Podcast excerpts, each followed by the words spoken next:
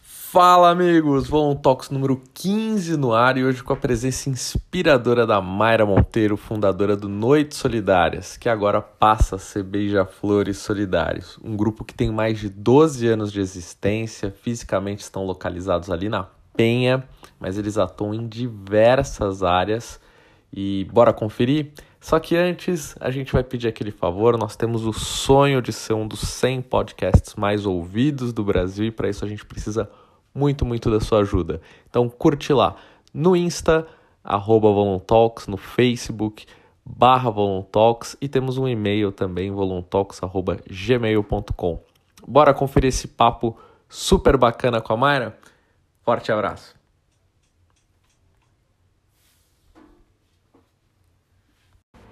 Mayra, muito obrigado de receber a gente aqui. A gente está muito feliz, somos fãs do seu trabalho e antes de perguntar do seu começo no voluntariado, a gente queria saber um pouco mais do projeto, tá?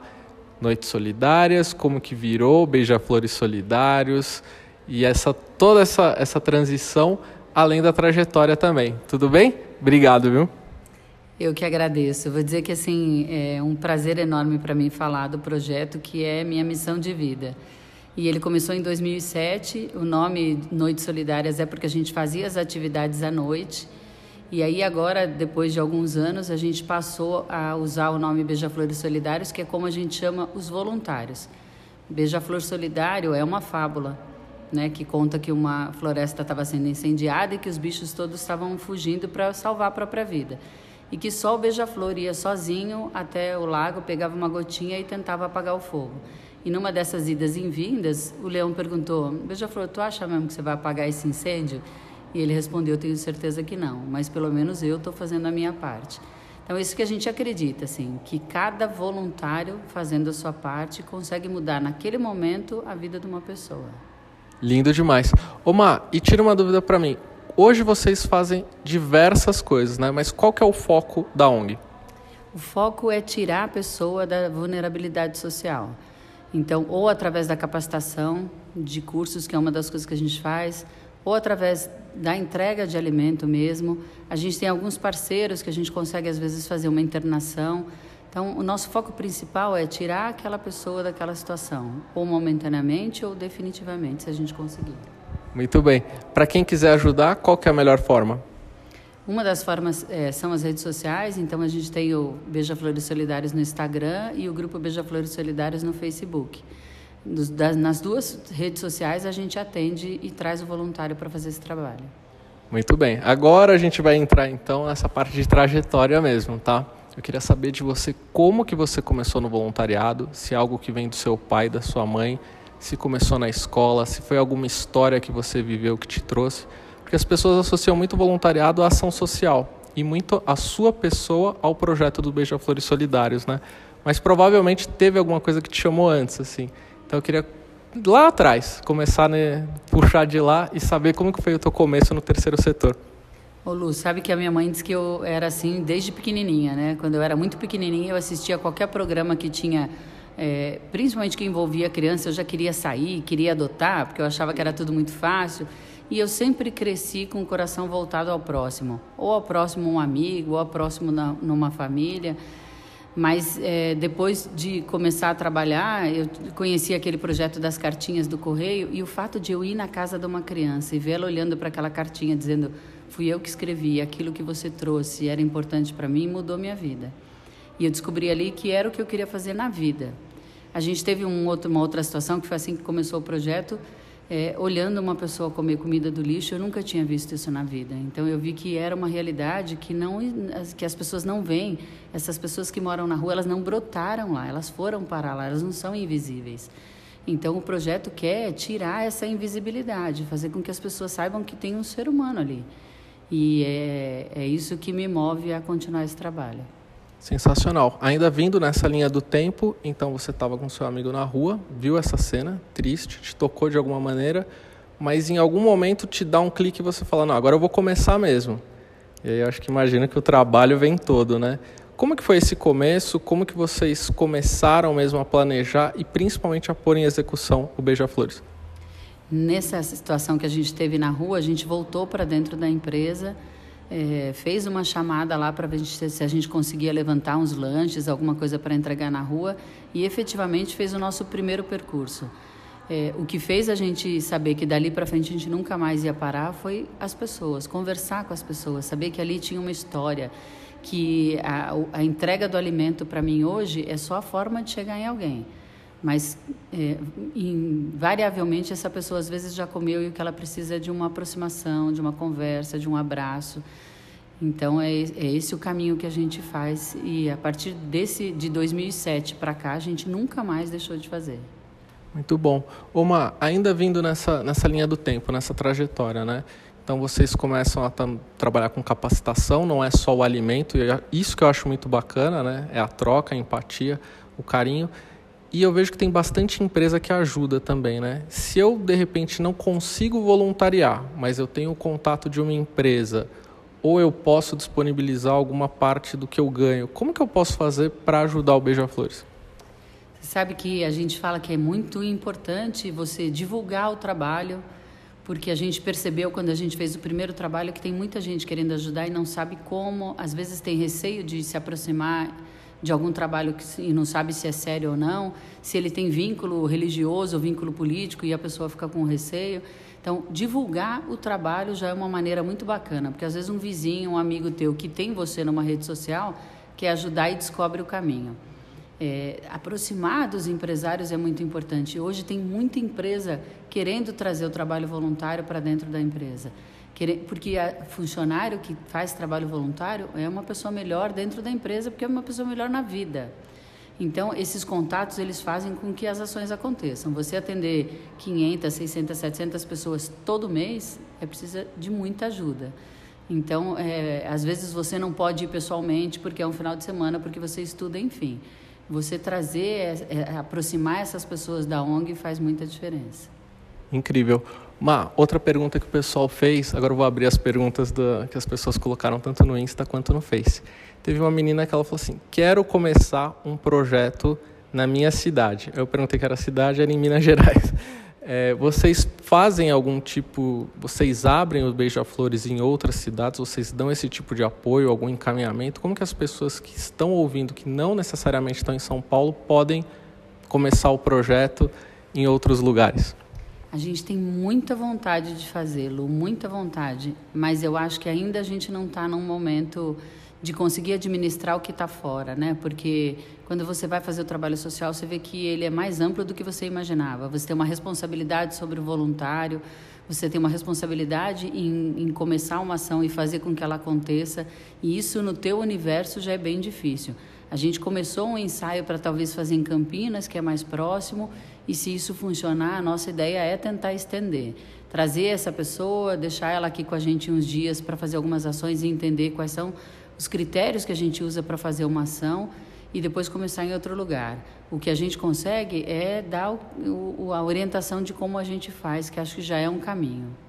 Muito bom. Oma, antes daqui, a gente estava começando, a gente bateu um papo antes né, de começar a gravação, e você estava comentando de algumas pessoas que vocês conseguiram. Eu não sei se o termo seria tirar das ruas, porque fica pesado, né? Mas vocês conseguiram fazer, como você falou, um resgate, né? Eu queria que você contasse um pouquinho essas histórias. Eu vou te falar que eu tenho assim duas histórias que para mim foram muito marcantes, né? Uma é uma pessoa que a gente encontrou na Bresser, que é um, um lugar que a gente entrega sempre. É, esse é uma das pessoas que já tinha comido, então eu fiquei lá conversando com ele durante bastante tempo enquanto os voluntários estavam entregando para as pessoas. E antes de ir embora eu pedi para dar um abraço nele, ele ficou não, porque eu tô sujo, porque isso, porque aquilo, mas eu insisti muito. E aí eu abracei ele, depois ele falou: "Olha, eu vou te dar um número de telefone mas eu não estou com esse chip agora, porque todo mês eu vendo para beber. Mas quando eu recebo a minha aposentadoria, eu compro de novo. E quando eu comprar de novo, eu vou falar com você. Passou, sei lá, dois meses, ele me, me encontrou de novo, colocou o chip, me ligou e falou: aquele abraço me tirou daquela situação, porque eu fiquei constrangido em beber de novo. Fui para uma casa de recuperação e hoje eu estou trabalhando. Até hoje eu tenho esse contato com ele e de vez em quando ele entra na minha rede social para contar de novo essa história, dizendo: Esse abraço me salvou. A gente tem uma outra história de um rapaz que a gente conheceu no pátio do colégio e estava chovendo muito e eu estava esperando chegar um outro carro com as refeições e albergada num pedacinho só de cobertura. E desceu um rapaz com um guarda-chuva para me dar. E eu falei: "Não, imagina, fica você com o teu guarda-chuva, eu daqui a pouco eu vou para casa". E ele insistiu muito, ele falou: "Não, sou eu que trabalho guarda-chuva, é um trabalho manual". E também fiquei sem jeito de não pegar e fiquei com o guarda-chuva. Passou também algumas ações, eu encontrei ele lá descendo de uma perua, todo arrumado, com um crachá, e ele me contou que ele fazia esse guarda-chuva para trocar por pedra, sempre. E que naquela noite ele ficou vendo eu lá, é, com um grupo enorme, entregando refeição e na chuva, e não teve coragem de vender e me deu o guarda-chuva. Ele falou: depois que vocês forem embora, passou um outro grupo tentando buscar pessoas que conheciam as pessoas da região para fazer um treinamento e essas pessoas serem multiplicadores. Ele falou: como eu não tinha usado droga, eu conversei com eles, eu fui para esse lugar, hoje eu tenho onde morar e hoje sou eu que tiro pessoas da rua. Então, às vezes, não, não precisa de dinheiro, não precisa ter um espaço, você precisa ter a primeira atitude. E acho que a atitude que resgata a pessoa melhor é voltar ela para a autoestima. Mostrar que você não é diferente porque você está limpo e porque ela está suja, que você não está entregando nada com medo de que ela encoste em você. Então, eu acho que a autoestima é o que tira a pessoa da situação. Incrível. Má, teve uma pergunta de uma voluntária de vocês, eu não vou revelar, mas ela pergunta como que vocês conseguem ser tão organizados e tão cuidadosos e pensar em todos os detalhes. Ela já participou de outros grupos e ela falou que me encanta no Beija-Flores é o cuidado que eles têm com o voluntário, né? Se isso é algo seu, se foi experiência que você teve em outros grupos. Você sabe que quando a gente começou eu tinha muita, muita preocupação com o assistido e eu queria fazer o melhor para ele. E várias pessoas sempre pensavam no, no, no, voluntário e eu aí não conseguia ter essa visão, né? Meu irmão ficou um tempo comigo, hoje está fazendo um outro trabalho, mas o meu irmão era uma das pessoas que falava o tempo todo: não, tem que ter a cadeira para o voluntário, tem que ver se o voluntário é vegetariano, e eu achava isso um exagero. Mas depois, devagarzinho, a gente foi colocando o melhor jeito possível. Então, hoje a gente atende ele pelo nome, ele tem um colete, a gente se preocupa com o que ele vai comer, a gente tem esse carinho de ouvir de onde ele vem, deixar ele contar a história dele, fazer mesmo ele sentir que ele é parte da família. E isso fez toda a diferença. Hoje eu tenho certeza que o que deixa, faz o voluntário ficar dentro da ONG é o carinho que a gente tem com ele. Com certeza. Omar, agora vamos falar de projetos 2019. Vocês são um dínamo de projetos, né? Eu entrei na página assim, vocês fazem muita coisa, né? O que, que vocês têm para esse ano? Eu vi um pouquinho de capacitação, vi oficina, vi muita coisa, né? 2019, quais são os projetos? A gente vai lançar um projeto, vou até falar antes agora, né? A gente vai lançar um projeto aqui nos próximos dias que chama é, a Campanha do Tijolinho, que vai fazer com que a gente realmente tenha aí um fôlego maior para reformar a sede de uma vez. Não só para deixar, hoje ela já consegue atender as pessoas e dar um curso, mas é para fazer com que ela seja acolhedora mesmo, né? Bonita e acolhedora. Então a gente vai fazer essa campanha que a pessoa física possa comprar um tijolinho e a gente vai fazer uma parede gigante com o tijolinho com o nome dela. Se ela comprou um tijolinho, tem o nome dela gravado nele. E assim também com as empresas. E esse valor a gente vai administrando e fazendo o recurso na sede. Nosso foco é até metade de 2019 já ter feito grande parte poder inaugurar. Muito bom. Vai ser vaquinha virtual? Pode ser virtual, a pessoa pode depositar na conta, ela pode ela ir no dia lá ver colocar o tijolinho. A gente vai lançar a campanha com todas as formas possíveis. Muito bom. Então a pessoa acessa lá Beija-Flores Solidário, seja no Insta, seja no Face, procura no Google e vão ter lá todas as informações para ela ajudar, certo? É isso aí. A campanha do tijolinho a gente ainda vai lançar, mas é assim que ela vai funcionar. É, as outras redes sociais têm todas as formas como ela pode ajudar, tem a conta jurídica, tem o nosso contato. É, mais do que a ajuda financeira, o que a gente às vezes precisa é de voluntário, é de você estar tá lá no dia a dia para falar, eu estou aqui e vou trabalhar. Muito bom. Eu vi que vocês têm uma parceria muito bacana com Atados, né? Eu queria saber como que começou isso, como que vocês se conectam e quais os benefícios que isso trouxe para o Beija-Flores. O Atados é uma plataforma de engajamento social incrível, incrível. Hoje tem mais de 100 mil voluntários e não sei quantas mil ONGs. E a gente está com eles desde o início, desde o primeiro. Eles fazem um grande evento por ano, que é um Dia das Boas Ações. A gente também está no quarto evento, vai fazer com eles aqui agora. e vai fazer um, uma, um, um, evento de grafite com um grafiteiro bacana, que é o Claudio C, lá, para colocar uma cara bonita no Beija-Flores. Mas a gente, toda ação que a gente faz, a gente coloca lá uma vaga e a gente trabalha com 40, 50 voluntários todo mês, que vem de diversas formas. Isso fez com que o voluntário pudesse saber para onde ele vai, é, ter um monitoramento de que ONG é essa, de que forma que ele vai ser recebido lá e para a gente é uma fonte maravilhosa, porque o grande recurso que a gente tem é o voluntário. A gente tem 12 anos, Lu, e a gente, graças a Deus, nunca deixou de fazer uma ação por causa de doação, nunca. Mas a gente já fez com muito sacrifício por falta de voluntário. Porque como a gente faz final, no final de semana, às vezes esse voluntário no final de semana tem outras atividades. Então, o bem mais precioso que a gente tem é o ser humano.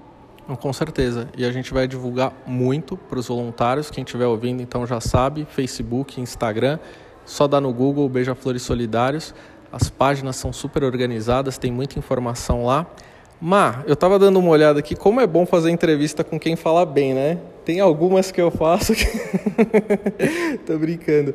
Ó, muito, muito obrigado, parabéns. Eu sou fã, eu já acompanho as páginas há muito tempo, há muito tempo. Acho a ideia dos coletes sensacionais e eles serem verdes ainda, que tem tudo a ver. É lindo, lindo, lindo demais. Procurem no Google, é fantástico. Por mais beija-flores, sensacional. Parabéns, vida longa e o que precisar, conta com a gente, tá? Gratidão, Lu. Vou falar que eu também sou fã demais do Bem da Madrugada. É, o meu, é, uma das coisas que eu coloquei para mim no final do ano era participar de uma ação com vocês que é maravilhosa e a gente vai levar os beija-flores lá. É, além do beija-flor tatuado, eu tenho uma frase que está escrito somos um e eu acredito de verdade nisso. Que não tem bandeira, né? Que não tem a minha camiseta e a sua camiseta, que é maravilhosa, a gente pode fazer uma troca. Mas o que tem é que a gente é um mesmo, que se eu estou numa, numa estrada que você também está com o mesmo propósito, vamos embora. Isso aí, juntos somos mais fortes, sensacional. Muito, muito obrigado, Vilmar. Gratidão. Gratidão.